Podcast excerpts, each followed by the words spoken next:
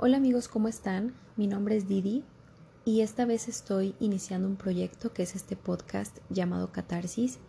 ya que siento que es muy necesario hablar de algunos temas que no en todos los lugares se escuchan o que si los escuchas siempre están llenos de clichés y de comentarios que realmente no nos ayudan a salir de algunas crisis que para nosotros son lo peor del mundo, que en realidad nos hacen sentir que nunca vamos a salir, que estamos en el hoyo más profundo y que por cada cosa que nos va pasando nos va hundiendo cada vez más.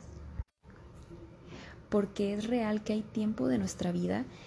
que cualquier cosita sentimos de lo más personal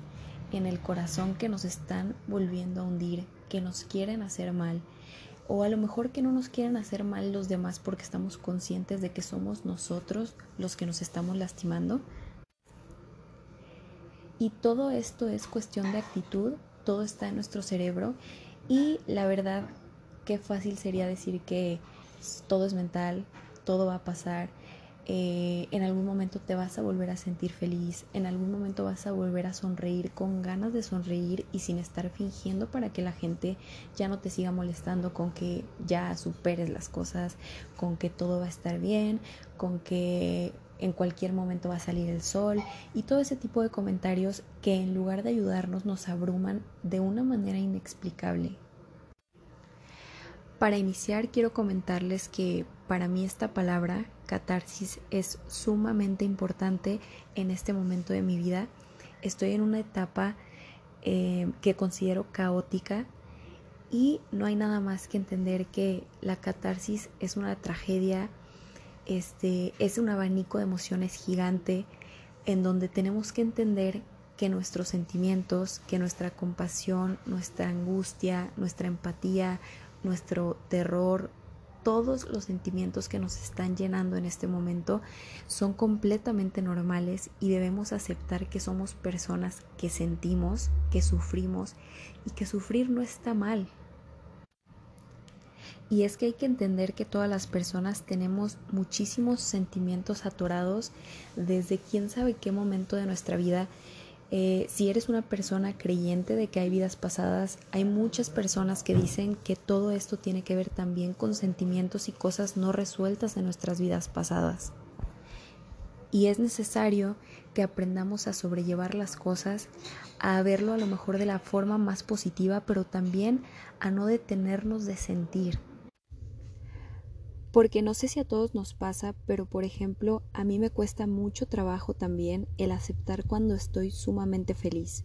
Muchas veces veo que la gente eh, decide reírse así súper fuerte, que se nota que se la están pasando exageradamente rico y para mí es muy difícil también demostrar cuando con esa euforia, perdón, que estoy exageradamente feliz. Eh, entonces, no sé por qué si se me cuesta tanto trabajo el hecho de sentirme así de feliz, se me hace tan fácil sentirme tan mal. Y claro que esto no viene como un comentario menospreciando el dolor o menospreciando la felicidad que puedes sentir, pero es real. La mayoría de las personas creo que somos así, somos personas que deciden entregarse mucho más al dolor y a la tragedia que a la felicidad. Y es más fácil llenarnos de crisis, tener ansiedad, estar tristes, vomitar, no comer, sentir que tenemos un agujero gigante en el estómago y en el pecho que el hecho de de repente reírnos a carcajadas, sentir que todo está bien, eh, sonreír genuinamente, porque muchas de las personas que estamos pasando por momentos difíciles en nuestra vida sonreímos muchas veces por compromiso. Y realmente eso es muy triste porque deberíamos sentir la libertad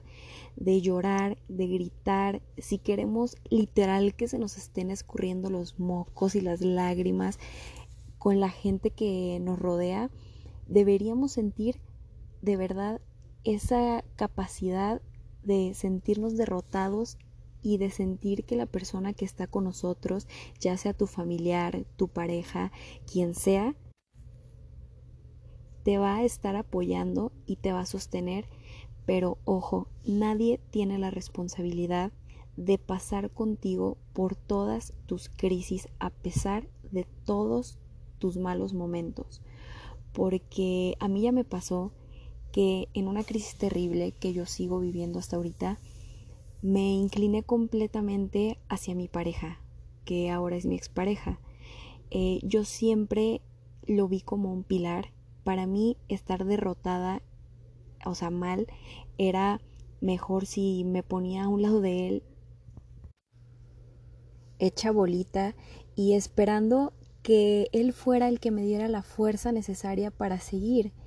Y olvidándome de que la fuerza que yo necesito está dentro de mí, está en mi mente, está en mis pensamientos positivos y en dejar de creer que todo el mundo está en mi contra, que todo lo malo me pasa solamente a mí y que mi caso es el más terrible de todos, porque probablemente pueda ayudarnos un poco el ponernos hasta cierto punto a compararnos con otras personas, darnos cuenta de que nuestra situación no es la más horrible, no estamos en, peor, en la peor posición, porque hay personas que de verdad la están pasando mal, que a veces nosotros sentimos que una ruptura amorosa,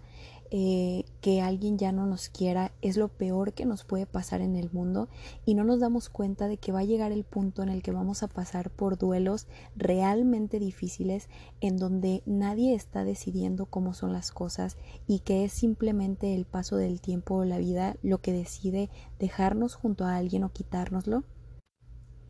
Y en esos momentos va a ser cuando realmente vamos a tener que aprender a vivir con este tipo de sentimientos que si en algún momento solamente por una ruptura te sentías destrozado, va a llegar un punto en el que va a haber algo realmente irremediable que vas a tener que pasar y vas a tener que sobrevivir. Así que si tú como yo estás pasando por un momento difícil, quiero que te des cuenta de que es normal que te duele el corazón, es normal que sientas ganas de reinventarte y que no sepas cómo, que toda la gente te va a decir que tienes que sanar y tienes que comprender y que para ti eso es como si te hablaran en otro idioma, a pesar de que parece muy obvio para los demás. Tenemos que creer en nuestra fortaleza, necesitamos trabajar en nuestra inteligencia emocional sobre todo, y debemos aprender a darnos cuenta de verdad que somos personas enteras y que no necesitamos de nadie para que nos complemente, que todo esto de sentirnos felices y de sentirnos plenos está completamente en nosotros y que las únicas personas que podemos cambiar nuestro chip y nuestra forma de sentir las cosas somos nosotros mismos. Nadie va a llegar, no va a llegar tu expareja, no va a llegar tu mamá, no va a llegar tu papá a decirte, sabes que tienes que ser de tal manera y que eso mágicamente te mejore la vida. Y si te sirve de algo, quiero que sepas que todas las personas tenemos problemas, que es muy egoísta el sentir que solamente los de nosotros importan, este, creer que lo de nosotros siempre es más grande, más importante, que necesita toda la gente ponernos atención, porque es lo que realmente pasa muchas veces cuando nos sentimos mal. Empezamos a platicar y platicar y platicar sobre lo de nosotros, sobre cómo nos sentimos, y se nos olvida que la gente que está a nuestro alrededor tiene sus propios problemas y que probablemente también están necesitando de nosotros porque así como nosotros vemos en la gente el apoyo, ellos a lo mejor también quieren estar apoyados en nosotros y muchas veces la gente no se atreve a decirnos cómo se sienten porque nosotros vivimos externando que estamos mal, que nos sentimos tristes, que queremos llorar. Y claro que va a haber tiempo para todo, es súper sano llorar, no sé si les pasa que cuando lloran después se sienten livianos, livianos, como si les hubieran quitado mucho, mucho peso de encima entonces hay que llorar, hay que gritar, hay que hacer ejercicio, hay que salir, hay que hacer todo lo que nos distraiga a pesar de que no tengamos ganas de hacer nada,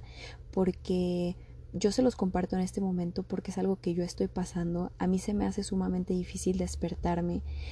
saber que tengo que salir a trabajar, saber que tengo que seguir una vida cuando realmente no le ves sentido a nada, sobre todo después de un duelo, después de una ruptura, después de un momento muy crítico en tu vida. Pero bueno, esto es todo. Si ustedes quieren seguir escuchándome, seguiré por aquí subiendo algunos temas que probablemente sean de su interés. Eh, mi nombre es Didi, tengo 24 años y hoy me siento perdida y me siento sin un rumbo fijo. Eh, no, no estoy segura de hacia dónde voy. Estoy segura que tengo gente valiosísima junto a mí, pero en este momento también siento que me hubiera gustado hacer muchas cosas diferentes y quiero aprender a aceptar mis errores, a abrazar mi dolor y a dejar de sentirme la persona más terrible del mundo porque sé que he cometido errores, pero también sé que soy una persona que ama de una forma exagerada a la gente. Entonces, pues no queda más que intentar seguir avanzando. Espero que aprendamos juntos a salir de todo esto y aprendamos juntos a que sí, la vida es una mierda, pero también puede llegar a ser hermosa. Y así como somos capaces de sufrir terriblemente, tenemos que ser capaces de ser felices cuando nos toque. Entonces, si quieren, aquí los voy a estar esperando para la próxima. Y me da mucho gusto iniciar con esto nuevo. Eh, hace mucho que no emprendí algún proyecto, por una o por otra cosa eh, había perdido hacer cosas de mi interés propio entonces, pues les agradezco mucho el haberme escuchado y nos vemos para la próxima.